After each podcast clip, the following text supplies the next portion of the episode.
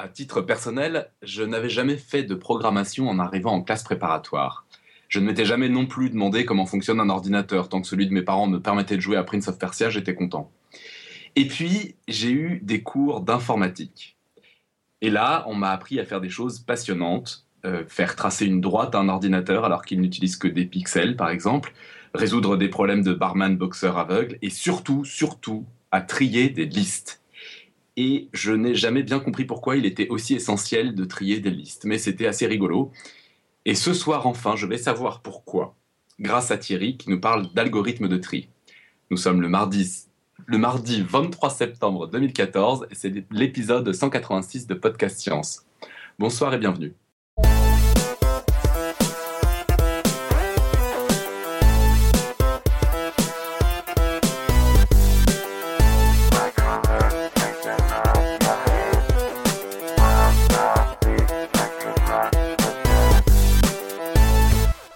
21h et nous sommes enfin dans Podcast Science numéro 186. Alors, autour de notre table virtuelle d'abord, on a Robin qui a fait cette intro. Ouais, salut. On a Julie. Salut. Et puis autour de la table virtuelle, c'est tout. On a, on a quelqu'un de caché qui nous permet de diffuser, d'enregistrer, mais on n'a pas le droit de dire son nom. Vous devez deviner qui c'est. Et surtout autour de la table physique à Paris, il y a Thierry. Salut Thierry. Ah, salut Nico, euh, salut toute l'équipe, salut la chatroom. Qui va se présenter sous peu euh, et qui va nous faire le dossier de ce soir. Et puis donc euh, votre serviteur, moi-même. Voilà, ben, Thierry, euh, bonjour, merci d'avoir fait un dossier. Ouais, je t'en prie. Je, je te laisse te présenter en quelques mots.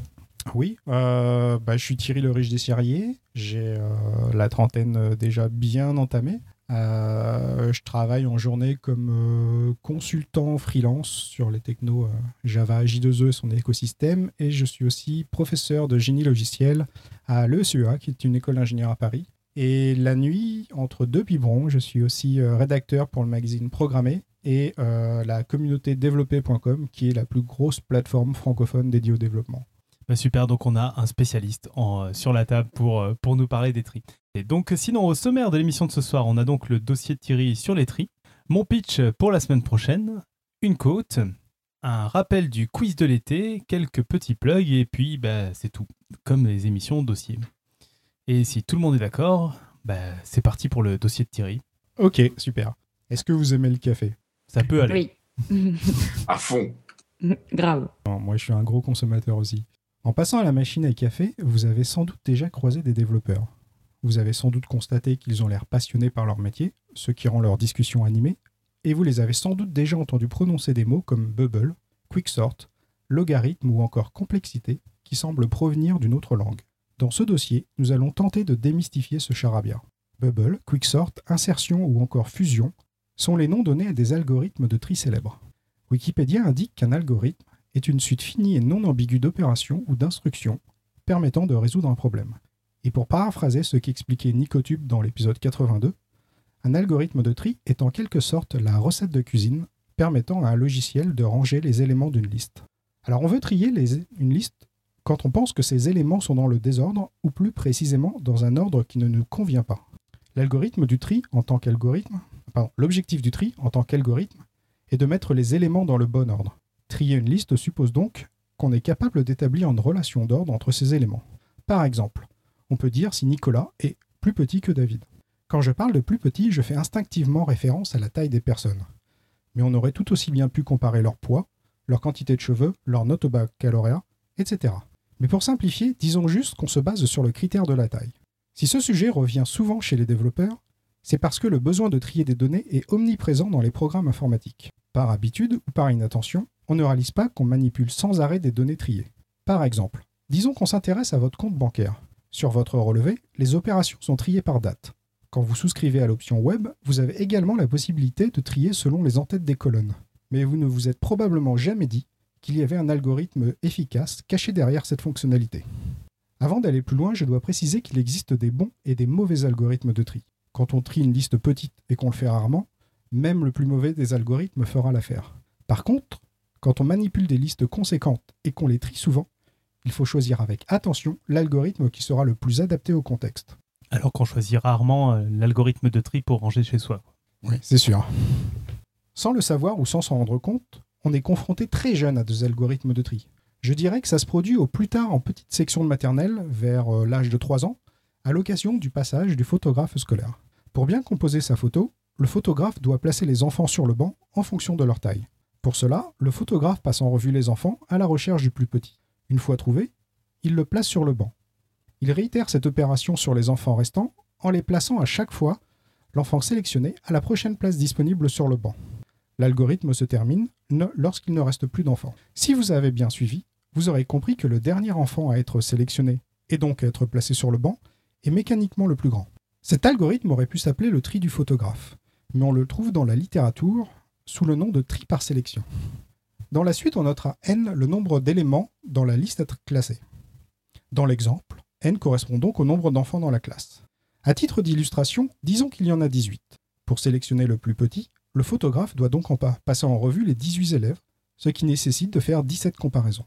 Pour le deuxième, il reste 17 élèves à comparer, nécessitant 16 comparaisons. Pour le troisième, il faudra faire 15 comparaisons, et ainsi de suite. Au final, le photographe va donc faire 17 plus 16 plus 15 jusqu'à plus une comparaison, ce qui est un peu long à calculer. Heureusement, ça peut se factoriser à l'aide de la formule n fois n-1 sur 2, ce qui donne 153 comparaisons pour une classe de 18 bambins. Si on est très rigoureux sur les classés par taille. Exactement. C'est-à-dire, là, dans, le premier argument que tu présentes, on, si je reformule, on cherche le, plus grand, on le place, puis dans ceux qui restent, on cherche le plus grand, on le place, etc. C'est ça. En fait, on peut prendre soit le plus grand, soit le plus petit, ça marche dans les deux sens. Ouais. Euh, ça revient même, en fait. C'est juste la position qui va changer. À la fin de la journée, le photographe doit donc avoir un sacré mal de tête. Et encore, il s'agit d'une classe relativement peu chargée. En école d'ingé, nous étions 150 dans ma promo. Le photographe devrait donc faire plus de 11 000 comparaisons pour préparer sa photo à l'aide du tri par sélection. Autant dire qu'il y passerait les journées. Sans vendre la mèche, on devine déjà que le tri par sélection n'est pas réputé pour être très efficace. Lorsqu'on est enfant, il y a un autre algorithme de tri qu'on découvre assez vite. C'est celui que les joueurs de cartes utilisent pour organiser leurs mains. Le joueur pioche la carte qui est en haut du tas et la place à la bonne position dans sa main. Cet algorithme se nomme le tri par insertion. En première approche, le tri par insertion est donc l'inverse du tri par sélection. Il est toutefois un peu plus efficace. À titre d'illustration, prenons le jeu de la belote, dans lequel chaque joueur reçoit 8 cartes. Ici, n vaudra donc 8. Pour la première carte, il n'y a rien à faire puisque la main est vide. Pour la deuxième carte, il y a une unique comparaison à faire avec l'unique carte déjà en main pour savoir si elle doit aller à gauche ou à droite. Pour la troisième carte, il y aura au maximum deux comparaisons à effectuer. Il est important de comprendre qu'on arrête de faire des comparaisons dès que la bonne position est identifiée. On fait ainsi tant qu'il reste des cartes à piocher. Au final, et dans le pire des cas, on fera donc 1 plus 2 plus 3 jusqu'à plus 7 comparaisons, soit 28 au total. C'est la même formule à l'envers que pour le tri par sélection, et ce n'est donc pas mieux. En revanche, dans le meilleur des cas où le joueur pioche les cartes dans l'ordre idéal, il n'y aura que 7 comparaisons. Et bien entendu, plus le nombre n est grand, et plus la différence est sensible. Comme vous l'avez sûrement déjà deviné, le nombre total d'opérations à effectuer pour dérouler un algorithme est un critère majeur pour dire si l'algorithme est efficace. Cela permet surtout de comparer l'efficacité de deux algorithmes et de choisir le plus adapté. Alors il est relativement simple de dénombrer précisément le nombre d'opérations nécessaires pour dérouler un algorithme de tri lorsque le nombre d'éléments n dans la liste est petit. Par exemple, on a vu qu'il fallait réaliser 153 comparaisons pour trier 18 enfants à l'aide du tri par sélection. Le même algorithme nécessite de réaliser 11 175 comparaisons pour trier une classe de 150 élèves et 499 500 pour trier les 1000 employés d'une PME. Et si vous vouliez trier les 81 338 spectateurs d'un match de foot au Stade de France, il faudrait 3 milliards 307 millions 894 453 comparaisons. Tout ça pour les classer par taille. Exactement.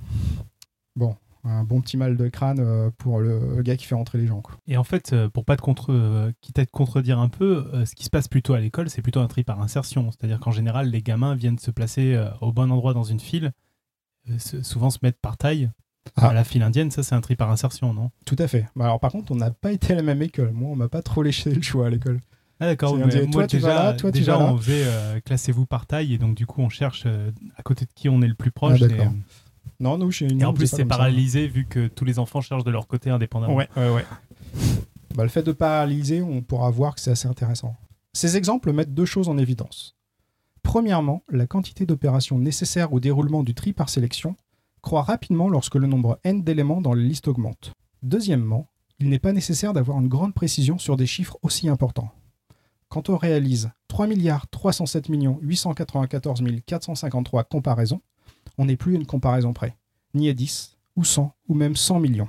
D'ailleurs, on aurait pu se contenter de dire qu'il fallait environ 3 milliards d'opérations.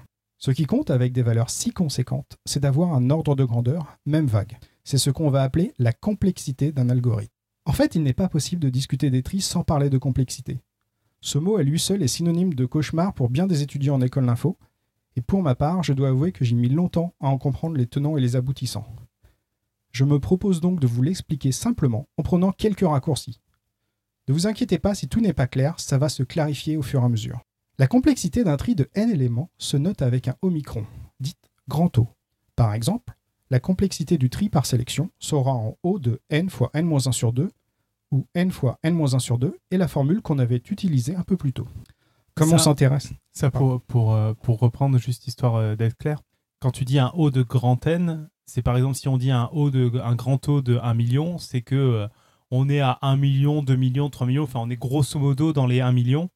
C'est pour différencier de si on était de grosso modo autour de 1000 opérations. Oui, en fait, ce qui est important de noter, c'est que quand on est sur des petites valeurs de n, bah, en fait, on peut les compter pour de vrai. Par contre, quand on est sur des valeurs très très grosses de n, dans un programme informatique, on va même plutôt parler en milliards. D'accord. Typiquement, dans la banque, on, est très vite sur du milliard. Bah, pour ces grandes valeurs, en fait, n'importe quel coefficient que, que, que, tu pourrais utiliser, par exemple, si tu pars de 1 million, si tu fais 1 million 1, euh, le multiplicateur est déjà tellement énorme qu'il euh, surclasse tous les coefficients que tu pourrais imaginer. Et par contre, si on est à 1 million de choses à trier et qu'on a un algorithme qui est en n au carré, ça veut dire qu'on a un million de millions d'opérations à faire. Et là, c'est très différent de 1, million tout court. C'est ça, exactement. D'accord. Donc la complexité, c'est ça, c'est à quel point, c'est dans quel ordre de grandeur de difficulté c'est. Oui, oui, tout à fait. Comme on s'intéresse à des valeurs importantes et qu'on ne veut qu'un ordre de grandeur, on considérera que la complexité O de n fois n-1 sur 2 peut se simplifier en O de n fois n-1, qui peut elle-même se simplifier en O de n au carré.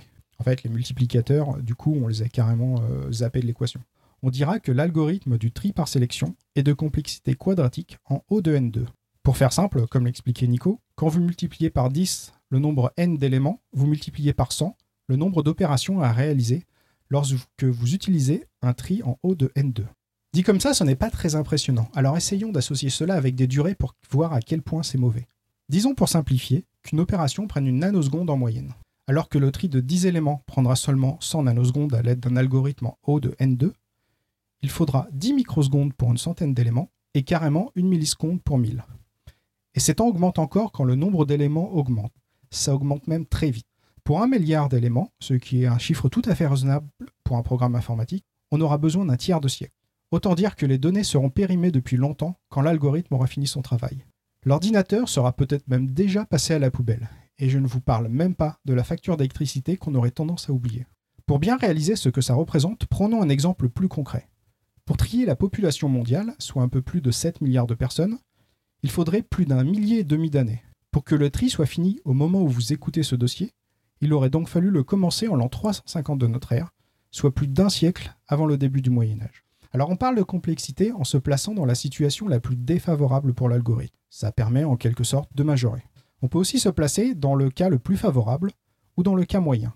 Par exemple, et sans plus d'explications, le tri par insertion sera de complexité linéaire en O de n dans le cas le plus favorable et en O de n2 dans les cas moyens et défavorables. Bon, je ne vais pas vous embêter plus que ça avec cette histoire de complexité.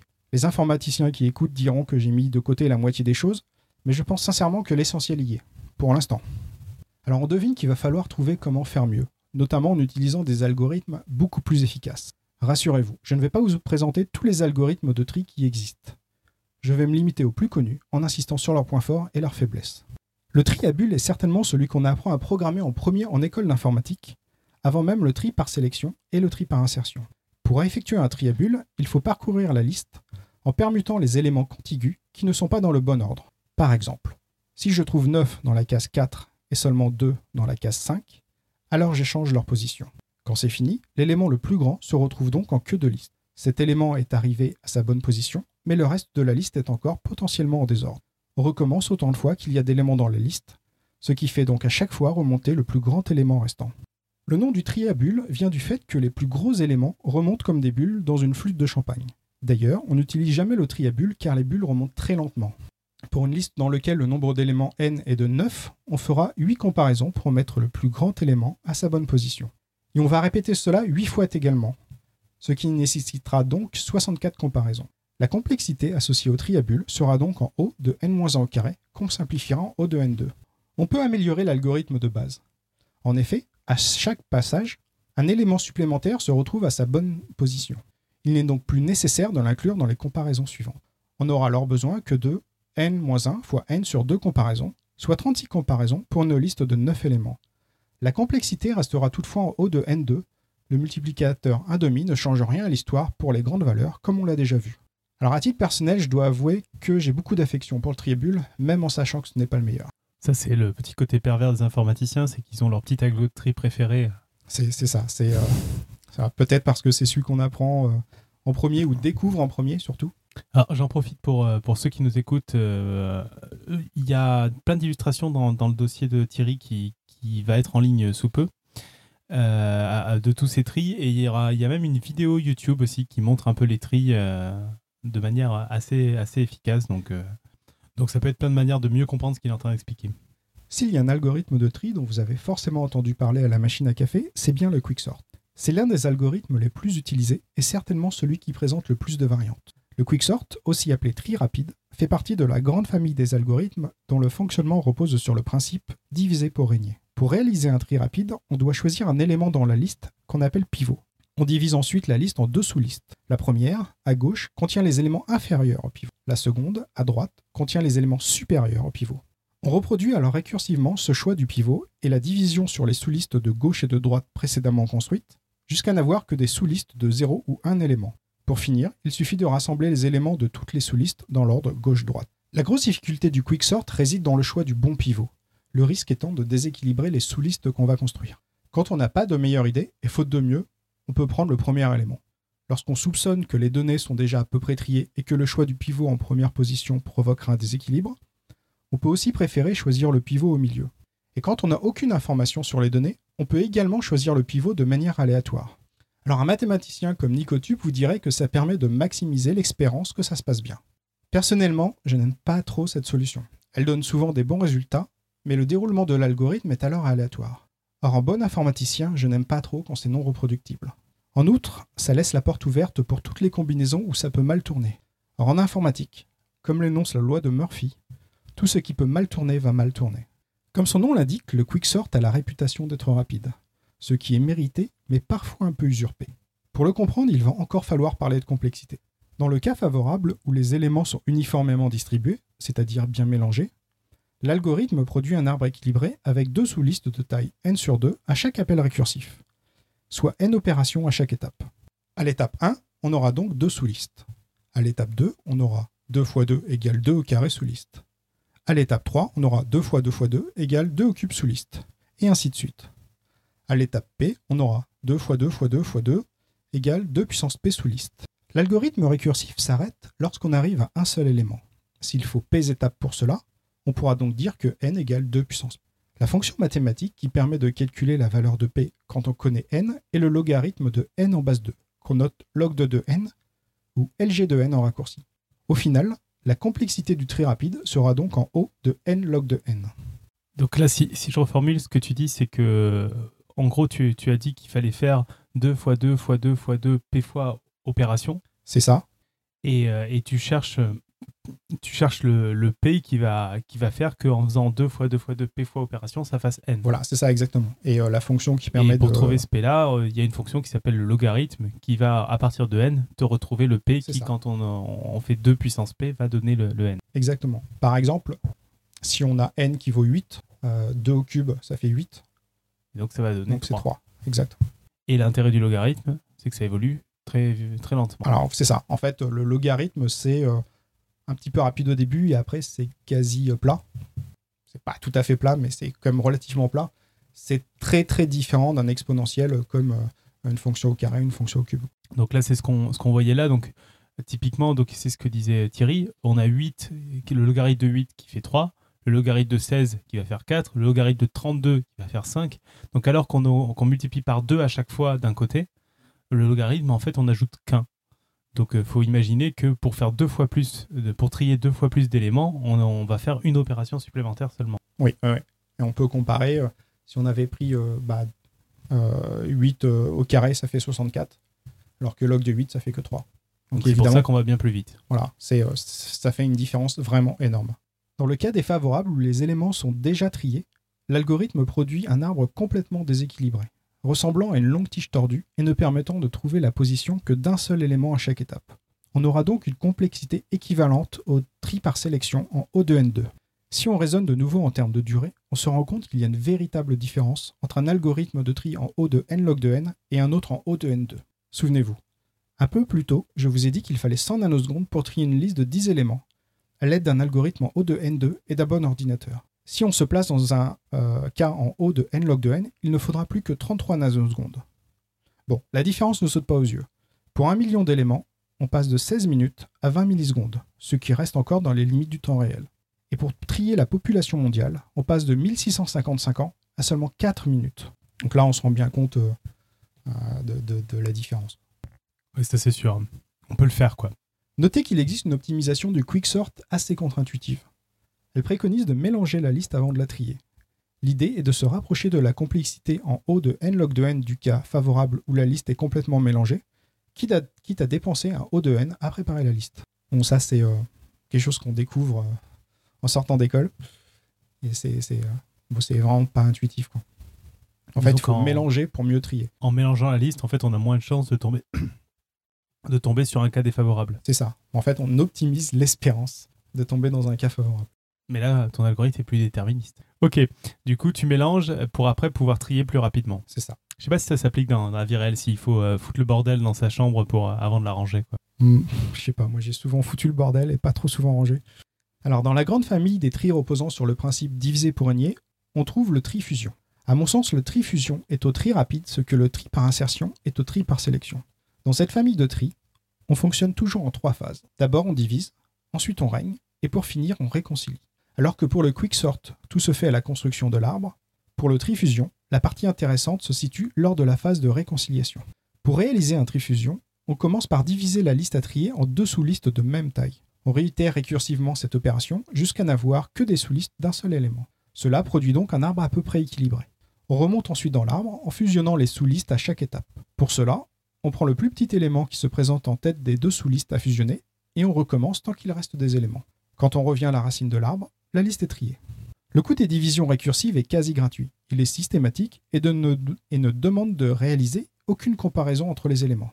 Si vous avez compris ce qu'on avait dit pour la complexité du quicksort, vous avez certainement déjà deviné que la complexité du trifusion sera en haut de n log de n dans tous les cas, puisqu'on force la production d'un arbre équilibré.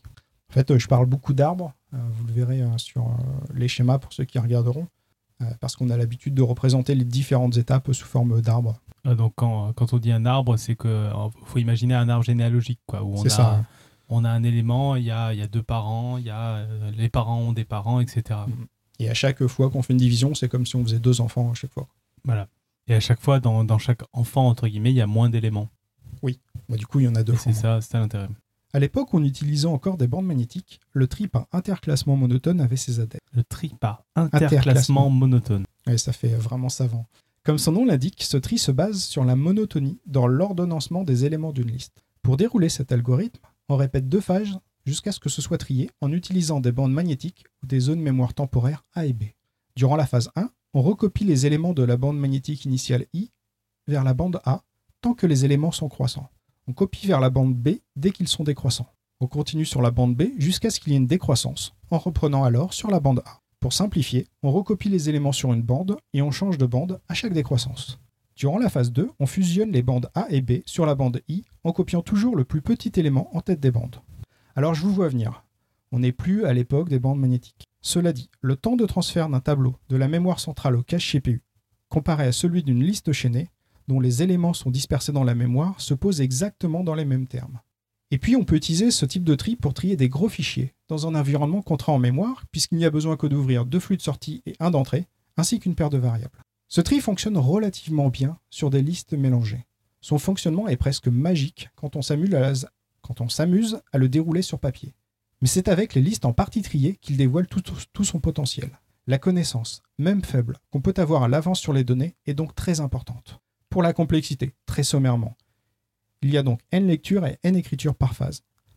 La longueur des sous-suites monotones est très grossièrement 2, puis 4, puis 8. Bref, on va avoir log de n étapes. C'est assez approximatif, mais disons que dans le pire des cas, c'est en haut de n log de n, et que dans le cas de liste partiellement triée, c'est quasi linéaire en haut de n. Alors je vous euh, renvoie sur mon blog si vous voulez en savoir un petit peu plus sur euh, le tri par interclassement monotone et notamment découvrir quelques-unes de ces variantes. Tu as mis le lien dans le dossier de toute Ouais, façon? tout à fait. Donc là, c'est la, la partie un peu plus costaud de, de Voilà. tri. Alors euh, il y, y aura un peu de, il y aura un peu de code euh, source. Et donc là, c'est programme. un peu l'opposé, euh, c'est le yin et yang, c'est un peu l'opposé du précédent. C'est-à-dire que cette fois-ci, on utilise le fait que c'est un peu trié plutôt que foutre le bordel avant de trier. C'est ça. Là, pour le coup, euh, ah, c'est un, un- tri qui est vraiment super efficace. Euh, mais quand on sait déjà que la liste est en partie triée, c'est vraiment là qu'il est efficace. D'accord. Donc, si on a cette, cette connaissance, c'est un tri qu'il est intéressant d'utiliser. Mais ça suppose qu'on a une connaissance sur les données. Alors, parfois, on connaît à l'avance la composition de la liste, justement. Imaginez par exemple que la liste soit composée des membres de la suite de Fibonacci 1, 2, 3, 5, 8, 13, 21 que Mathieu nous avait présenté à l'occasion d'un dossier sur le nombre d'or. Avec cette information en poche, on ne va pas perdre notre temps à trier la liste puisque chaque élément porte int- intrinsèquement sa bonne position. Par exemple, on sait que l'élément 13 doit aller à la position 6. Ouais, là, c'est même plus du tri, quoi. Non, en fait, on, on pourrait trier, mais, euh, mais en fait, ça sert à rien. Au final, on aura toujours besoin d'une liste triée d'une façon ou d'une autre. Et ça, si je ne m'abuse, c'est comme ça que fonctionnent les index aujourd'hui des, des bases de données, un peu. Où on- en fait, on n'a pas besoin de trier, on a déjà les données, on sait où aller les chercher. Ouais, exactement. En fait, quand on ajoute des données dans les bases, euh, un des euh, travaux, un des travails de la base, c'est justement d'aller l'indexer. euh, Donc, donc, donc ça, pour, pour dire ça en, en langage plus, plus compréhensible, en gros, tout, site internet que vous utilisez euh, utilise une base de données, c'est là où il range ses données. Et on passe son temps à aller chercher des données. Donc euh, dans Google Maps, par exemple, c'est d'aller chercher, euh, quand on fait une recherche, d'aller chercher tous les lieux près d'un- d'une zone géographique. Et pour faire ça très rapidement, on n'a même pas le temps là de trier les données et d'aller après chercher les premières. On va avoir pré-mâché la plupart du travail, c'est-à-dire on va avoir rangé les données d'une telle façon que on puisse très facilement accéder de la manière où on y accède le plus régulièrement. Bref, les informaticiens sont des truands pour optimiser euh, les, les calculs. Oui, oui, mais c'est pour le service de l'utilisateur. C'est ça. D'après la loi de Moore, la puissance des processeurs double tous les 18 mois. Les traitements doivent donc aller deux fois plus vite. Alors c'est vrai, mais c'est sans compter que la quantité de données augmente également. Imaginons qu'elle ne fait que doubler sur la même période. Instinctivement, on se dit que ça double la quantité de calcul et que ce sera compensé par l'augmentation de puissance. Mais c'est trompeur. Pour le comprendre, je vais devoir vous infliger encore un petit peu de maths. Prenons un algorithme en O de n2 comme le tri par sélection. On double la quantité n de données et on divise par 2 le temps de calcul pour que ce soit cohérent avec l'augmentation de puissance. On aura donc 2n au sur 2 égale 4n2 sur 2 égale 2n2, ce qui est donc évidemment plus grand que n2. Doubler la puissance ne suffit donc pas à compenser l'augmentation du volume de données et on ne peut donc pas se reposer sur l'amélioration des matériels. Il faut donc choisir avec attention son algorithme et l'adapter à son contexte. D'ailleurs, les constructeurs de processeurs ne font plus la course à la vitesse. On n'essaye plus d'avoir des mégahertz, pour plein de bonnes raisons technologiques. À la place, on préfère multiplier le nombre de cœurs. On en parlait un petit peu tout à l'heure. L'algorithme des tri euh, l'algorithme des tri complexes passe sans doute par le parallélisme offert dans les processeurs multicœurs. Et des algorithmes comme le quicksort seront les premiers à en profiter. Alors, c'est quoi le meilleur tri? En fin d'année, Bernie Scabon répondait aux questions de Nico à propos de l'école 42. Dans cette interview, il explique que le quicksort était autrefois considéré comme le meilleur algorithme de tri. Il précise toutefois que cela dépend du contexte. En effet, les listes qu'on doit manipuler sont statistiquement déjà ordonnées, tout simplement parce qu'on les a déjà triées la veille, l'avant-veille, etc. Les seuls éléments mal ordonnés sont ceux en queue qu'on a ajoutés depuis le dernier tri. Du coup, le quicksort est un bon algorithme en théorie, mais un mauvais dans la pratique. L'appliquer sur une liste déjà en partie triée le place dans son pire cas de complexité en haut de N2. Notez que la bonne stratégie à appliquer, dans cet exemple, aurait été de ne trier que les données ajoutées récemment, puis d'employer un algorithme similaire au tri par insertion, que je vous ai présenté au début du dossier, pour les positionner correctement. Les études de complexité servent d'une part à martyriser les étudiants en école d'info, et d'autre part à savoir quand et comment utiliser les algorithmes. Une des conséquences est qu'il peut être intéressant de combiner plusieurs algorithmes. Par exemple, la méthode de tri incluse dans le langage Java garantit un tri stable avec des performances en haut de n log de n, ce qui est relativement honnête. Java utilise une combinaison d'algorithmes en fonction de la taille des listes. En dessous de 7 éléments, ça utilise un tri par insertion. Entre 7 et 40 éléments, ça emploie un quicksort avec une médiane de 3. Et pour les listes plus grosses, un quicksort avec une médiane de 9. Ici, les médianes désignent euh, des variantes classiques sur le choix du pivot. Notez que les langages évoluent. Ainsi, depuis la version 7, Java utilise un quicksort avec double pivot pour les listes de plus de 7 éléments. La course au meilleur algorithme est un sujet vraiment important pour certaines entreprises. Un bon tri peut même s'apparenter à un avantage concurrentiel sérieux. Dans certaines situations, on n'a pourtant pas réellement besoin d'un résultat parfait. Reprenons l'exemple du photographe avec lequel on a commencé ce dossier. Il doit trier les enfants selon leur taille pour bien composer sa photo de classe. Mais en réalité, il ne va pas s'amuser à mesurer chaque élève. Il fait ça au jugé. Et s'il s'est un peu trompé dans l'ordre final, on pourrait parier que ça ne se verra pas. Pour finir, et parce qu'il est déjà tard, je voudrais vous présenter un algorithme de circonstance, puisqu'il s'agit du tri du dormeur. Ce tri a un nom qui me fait rigoler, d'autant qu'il le porte bien, car son principe de fonctionnement consiste précisément à dormir. Pour chaque élément de la liste, on lance un processus indépendant qui se met en sommeil pour une durée égale à la valeur de l'élément. Par exemple, pour la valeur 13, le processus dort durant 13 millisecondes. Lorsque le processus se réveille, on ajoute directement son élément en queue d'une seconde liste. L'air de rien, ça marche super bien pour des listes dont les éléments n'ont pas des valeurs trop élevées. Le tri du dormeur nécessite toutefois une quantité astronomique de mémoire. Bon, en fait, il n'existe pas d'algorithme de tri qu'on puisse considérer comme le meilleur. On pourrait généraliser cela en informatique par le fait qu'il n'y a pas de solution magique qui marche dans tous les cas.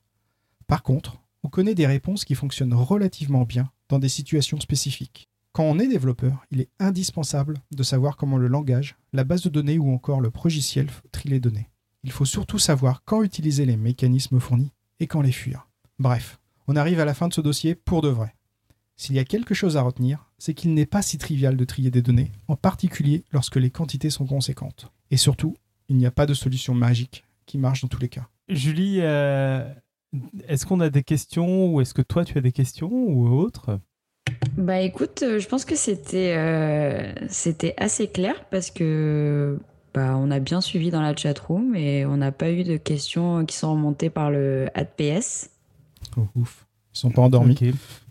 Pas du tout. Alors du coup, on peut juste faire euh, une, une, petite pub pour une vidéo sur YouTube où euh, la plupart des tris présentés par Thierry, euh, sauf peut-être le dernier avec un nom pervers là, sont présentés sous forme de danse par, par plusieurs personnes. Robin, tu peux peut-être décrire la vidéo?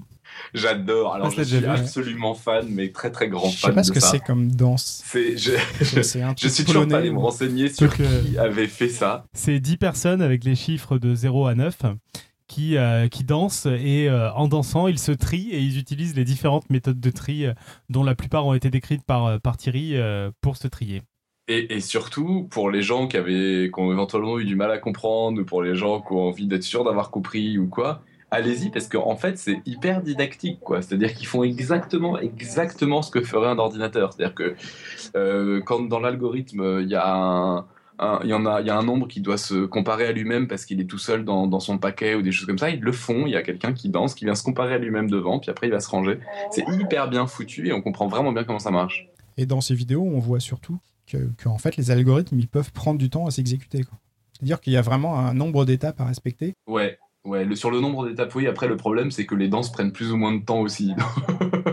Donc c'est pas complètement juste l'algorithme. Mais c'est vrai que par contre, celui, euh, alors je crois que c'est euh, Insertion, je crois, qui est particulièrement long. Il est en danse euh, je crois, un truc comme ça. Et ils ont fini par mettre la vidéo en accéléré tellement c'est long en fait. C'est-à-dire que c'était pas possible.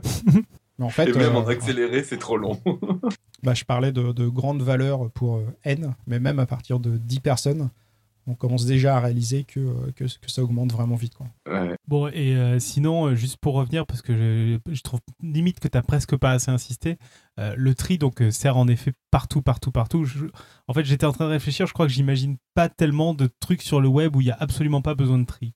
C'est-à-dire là, on a une chatroom où il y a des messages qui sont triés, on a un site internet où les articles du blog sont triés, on a euh, SoundCloud où c'est trié aussi, où des fois on a envie de faire différents tris, où euh, on a des flux RSS qui trient, enfin on, passe notre temps à avoir des données triées et à vouloir les trier dans tous les ordres possibles et imaginables. Oui, et euh, même par habitude dans les programmes que bah, je programme, j'ai même tendance à trier les données sans même forcément avoir besoin qu'elles soient triées. Par exemple, si je cherche des données dans la base de données, je vais automatiquement demander un tri, même si c'est un tri pas très intéressant. Et encore, et en plus, là, tu n'as même pas parlé des tris les plus pervers, c'est-à-dire que maintenant, on en est même à vouloir trier en 2D, c'est-à-dire quand on a des données qui sont géolocalisées, de pouvoir les trier par distance et compagnie, et où du coup... Bah en fait, là, dans, dans le dossier, j'ai surtout parlé de, de, de nombres entiers. Donc, c'est relativement simple à comprendre. Il euh, faut imaginer que quand on veut trier euh, autre chose qu'un chiffre, euh, c'est pas si trivial que ça. Déjà, quels sont les critères qu'on va utiliser pour bah, trier? Par exemple, pour la géolocalisation, concrètement, on est géolocalisé avec deux coordonnées. Bah, tout de suite, on voit que bah, va falloir utiliser des fonctions mathématiques spécifiques à ce genre de, de, données. Alors, sachant qu'au final, on, même en maths, pour comparer en 2D, bah, en fait, on se ramène à une valeur en 1D, c'est-à-dire on se ramène à la distance qui est une valeur. Donc, une fonction, une racine de 2. C'est ça. Il y, a une réclamation dans la chatroom de, de, de LGJ et je trouve qu'elle est tout à fait justifiée. Tu, tu n'as visiblement pas parlé du tri le plus intéressant. le qui est le Bogosort. Le, le, quoi? Le Bogosort. Le Bogosort. Aussi appelé tri stupide. Alors, le, le, principe du, du Bogosort, c'est qu'en fait, on, tu, tu vois, tu connais pas les, les gens sérieux. Enfin, franchement, je trouve que. Enfin, tu m'avais dit qu'il était sérieux, Nico. Je pensais, je pensais en fait, il a pas l'air très sérieux. Son sujet, il n'est pas spécialiste. Hein, mais bon. Non, voilà. Bon, donc en gros, pour résumer, le, le Bogosort, l'idée est de dire je prends ma liste et je la mélange aléatoirement jusqu'à ce qu'elle soit dans l'ordre. Ah, mais si je connais en fait. Et si un jour elle est dans l'ordre, j'ai gagné. Sinon, je continue à la remélanger. Puis tant qu'elle n'est pas dans l'ordre, je la remélange. Et justement, au niveau des tris, euh, une question de Yves euh, un peu reformulée. Il parlait du fait que euh, enfin, le fait qu'on utilise de plus en plus de multicœurs, comme tu en parlais, ça a changé un peu nos choix d'algorithmes de tri. Ouais, ouais, ouais. Bah, si on revient par exemple au quicksort, j'en ai un peu parlé, où de manière générale, tous les tris qui sont basés sur le principe de diviser pour régner, quand on est sur un seul cœur, c'est-à-dire un seul processeur, pour faire simple, on fait une seule opération à la fois et en gros, euh, quand on construit l'arbre, pour chacune des feuilles de l'arbre, quand une feuille c'est qu'on est arrivé au bout de l'arbre, euh, bah, on les traite un par un. Quand on a un processeur multicœur, et maintenant le moindre processeur euh, que vous achetez avec un ordinateur standard, quoi, vous avez deux, quatre cœurs, ça veut dire qu'il peut traiter quatre feuilles à la fois. En fait, il peut traiter quatre calculs à la fois. Et c'est hyper bien adapté au, euh, bah, au, processus divisé pour régner, puisque le principe, justement, ça divise à diviser le travail. Oui, bien chaque processeur se retrouve avec euh, bah, une sous-division de ça. Et encore, quand tu dis chaque processeur, t'es gentil. chaque, chaque machine, éventuellement. Oui, oui, oui. Il faut imaginer que euh, chez Google, ils ont des machines avec des milliers et des milliers de cœurs. Parce que pour vous donner une idée aussi dans le tri, quand vous faites une recherche sur Facebook, vous êtes patient 10 secondes pour avoir le résultat. Quoi. Et ça représente par exemple un milliard d'utilisateurs. Enfin bref. Bon, on nous parle aussi du tri cocktail dans la chatroom, mais tu dois pas qu'il y ait une variante du tri à bulles. Mais... alors, il y, y, a beaucoup d'autres tri hein, que je vous ai pas présentés qui sont même plus efficaces. Euh, bon, par contre, euh, plus costaud, il aurait fallu euh, vous, vous, asséner un peu plus de maths. Non, le, le, le, tri cocktail, il est pas compliqué, hein, il, est, il est débile. en tout cas, n'hésitez pas à aller voir le dossier de Thierry. Il a fait plein d'illustrations pour, pour bien expliquer le tout. On a même une illustration exclusive de Pouillot. Donc, aucune a... raison de ne pas aller voir. Quoi. Ah, pour, dans le dossier, tu veux dire Dans le dossier, ouais. Ah, oh là là, j'ai pas encore vu ça. Ouais, si, si c'est un peu on a quelques illustrations dans la chatroom. Pas si tu as des commentaires à faire, Robin, je les ai pas vus, moi. Non, non, pas spécialement. Non, non, juste dire. Euh, juste, moi, j'aime bien, mais euh, après, c'est pas forcément la peine de le dire aux gens qui vont, qui vont l'écouter sur la MP3. Faut qu'ils viennent sur le site, quoi, c'est ça. Donc, euh, il faut venir. C'est pas, c'est un, un, dessin raconté, c'est nul. Non, euh, bah super. Est-ce qu'on a d'autres questions ou des choses? Euh, je crois que c'est tout. Hein. Sinon, à part les blagues du genre j'ai trié, trié pour qu'elles reviennent, euh, j'ai pas, pas noté de trucs. Euh. Ou euh, qu'est-ce que qu'est-ce que c'est un bon et mauvais tri? Enfin, bon, j'ai vu que ça, ça s'est pas mal. Tri, le tri, c'est un truc qui se fait à trois, tout ça. Enfin bon, bref, il y, y, a des choses très très très du gros niveau là ce soir. Mais j'ai pas vu de questions intéressantes par contre. ok, bah super. Bah écoute, on passe à la suite alors. Et si je ne m'abuse, on passe au pitch Exactement. C'est à toi. C'est à moi, c'est ça. Ben, la semaine prochaine, on va parler du Bitcoin. Donc, euh, vous avez sans doute entendu parler au moins du mot Bitcoin. Euh, et peut-être même, vous en avez entendu parler dans deux, trois autres podcasts ou, émissions. Ben, on va essayer d'expliquer un peu ce que c'est et pourquoi euh, c'est révolutionnaire, si c'est révolutionnaire, et puis de manière un peu plus générale, à quoi ça peut servir. Enfin, voilà, un dossier un peu sur le Bitcoin parce que je me suis dit que c'était intéressant, que ça pouvait intéresser des gens. Et donc, je vous ai préparé un joyeux petit truc sur le, Bitcoin. Ça va tâcher d'être pas trop technique, rassurez-vous. Euh, ça va être moins, à mon avis, moins technique cette semaine, même si le Bitcoin est sans doute plus technique que la plupart des algos de tri. c'est super dur. Mais euh, on va pas rentrer dans le gros du gras de la technique. Je vais expliquer les grandes bases, mais plutôt, euh, voilà, un peu se poser sur qu'est-ce que c'est qu'une monnaie virtuelle? Et du coup, sans doute expliquer qu'est-ce que c'est qu'une monnaie et qu'est-ce que c'est qu'une monnaie numérique en plus. Enfin, bref, voilà. Donc à la semaine prochaine, euh, mardi, 20h30. J'attends ce dossier avec impatience. Bah écoute, euh, j'ai lu plein de bouquins là-dessus. J'ai enfin trouvé un bon bouquin à citer sur le Bitcoin, qui n'est pas encore fini, c'est le dernier. Euh, on passe à la côte. On a Thierry qui est venu avec des côtes. C'est vrai, il a bien fait son boulot. Ouais, j'ai bien fait mon tu boulot. Tu lui as pas dit que personne n'en amenait jamais en fait. non, je lui ai dit qu'il fallait absolument des côtes et qu'on n'avait pas le choix. bah alors j'en ai amené deux. Wow. Eval Scaval. Ouais, on t'écoute. Alors la première côte, euh, je pense qu'elle s'applique bien, c'est ne fais confiance en personne sauf en ta maman. C'est une côte de qui? Ça vaut ce que ça vaut. Ça vient de ma maman justement, qui devait sûrement essayer de me faire avaler je sais pas quelle euh, salade. Et je pense que ça s'applique quand même bien dans le monde scientifique. Ouais, dans le monde scientifique ou dans, dans, le monde sceptique, etc. Oui, oui, oui. Par du coup, que je pense que le monde sceptique remettrait en cause aussi la maman euh, dans, dans les thèses, quoi. Ah, peut-être pas quand même. ça serait allé un peu loin quand même. Et je vous propose une deuxième côte euh, qui est en latin, qui est in cauda venenum, qui pourrait se traduire par euh, il n'y a pas de fumée sans feu, et qui est en fait euh, ma devise. Ok, bah super. super. Bah du coup, il nous reste à passer au, quiz du millénaire. Ah oui, le quiz du millénaire, exactement. Bon, alors plutôt le quiz de l'été. Donc, comme vous le savez, le sujet c'était il faut manger 5 fruits et légumes par jour, info ou intox. Donc la réponse euh, le 7 octobre, vous avez encore 15 jours pour participer. Euh, je me charge de la réponse et il y aura bien une réponse officielle le 7 octobre, ce sera prêt. Attention. Mais euh, attention. Tu t'auto la pression là, c'est bien ça.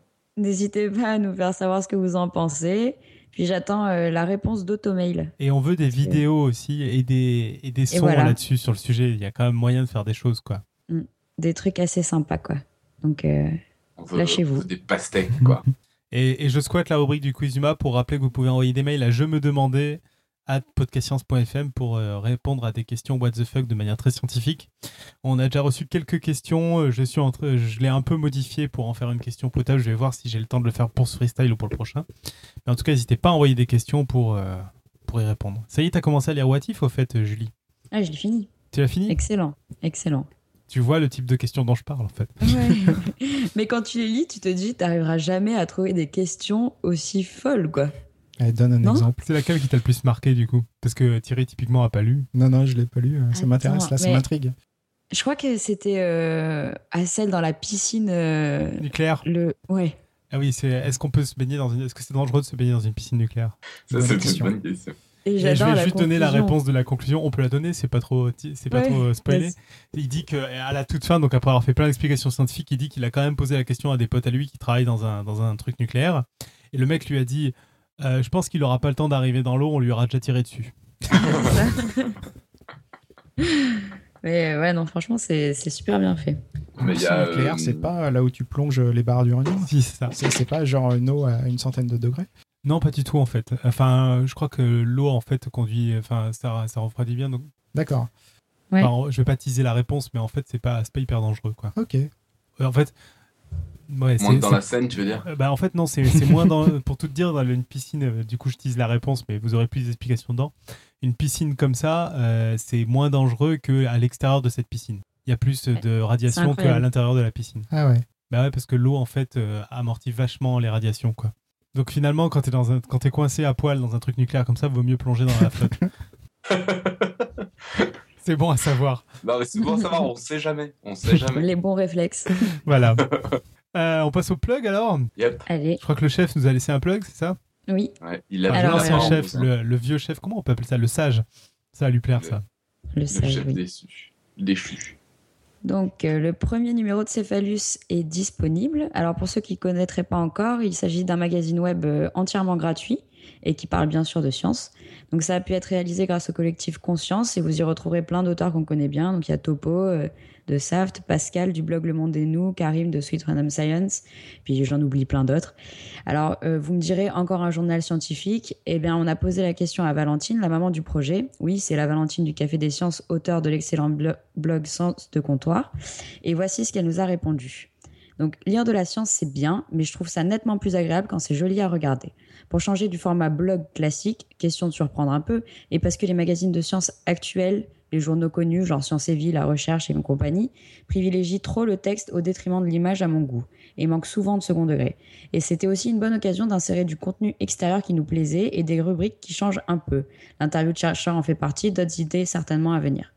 L'intérêt d'en faire un mag comme papier pour le joli rendu, mais en électronique, c'est de pouvoir faire plus interactif avec des liens renvoyant vers des vidéos, des podcasts et soyons fous, peut-être nos propres applis et des serious games.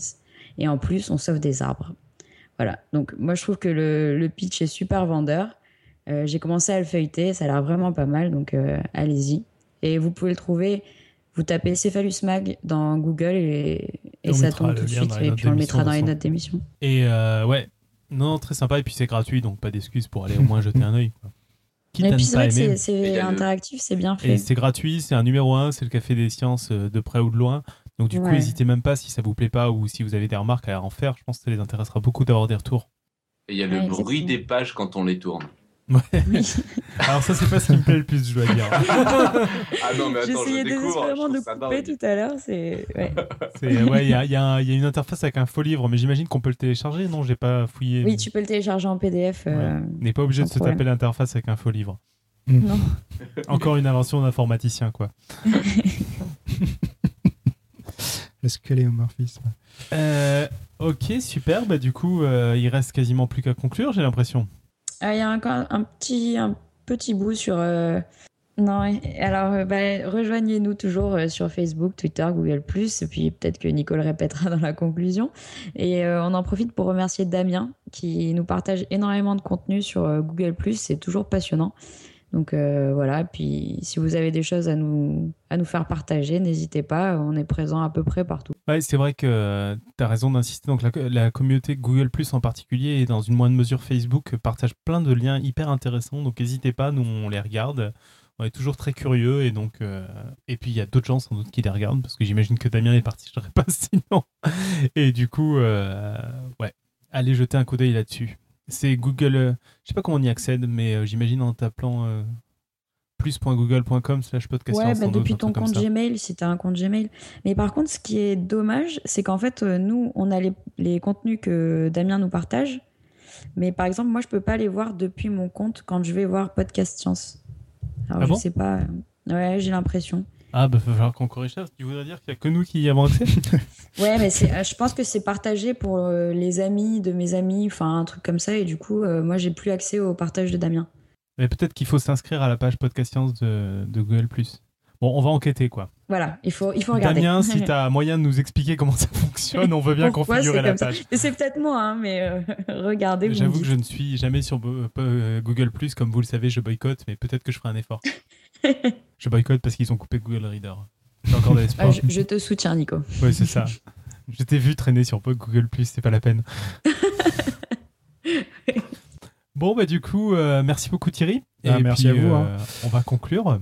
Euh, bah, comme d'hab, que vous ayez aimé ou pas, euh, surtout ne restez pas les bras croisés, inondez-nous de courriers, de commentaires, de likes, euh, de tweets, de retweets, de clins d'œil, de dons, de cadeaux. Vous pouvez faire tout ça sur notre site podcastscience.fm, sur Facebook, sur Twitter, sur iTunes, sur SoundCloud, sur YouTube. Regardez un peu les vidéos que je mets en ligne. Bref, sur tout l'internet mondial. Et puis ben, merci à tous d'être fidèles au poste. Je suis, je suis désolé de tous les problèmes techniques. Et puis on se retrouve la semaine prochaine mardi à 20h30 pour un dossier sur le Bitcoin. Et d'ici là, bonne semaine à toutes et à tous et que servir la science soit votre joie.